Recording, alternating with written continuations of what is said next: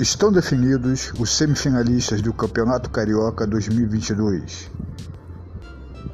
O Fluminense enfrenta o Botafogo e o Flamengo enfrenta o Vasco da Gama. Lembrando que a dupla Fla-Flu, por terem feito melhor, melhores campanhas na Taça Guanabara, jogam por dois resultados iguais para chegarem nas finalíssimas.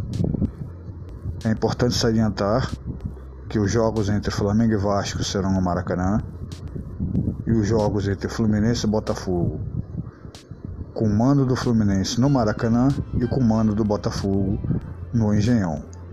Informou Fute Rio Podcast.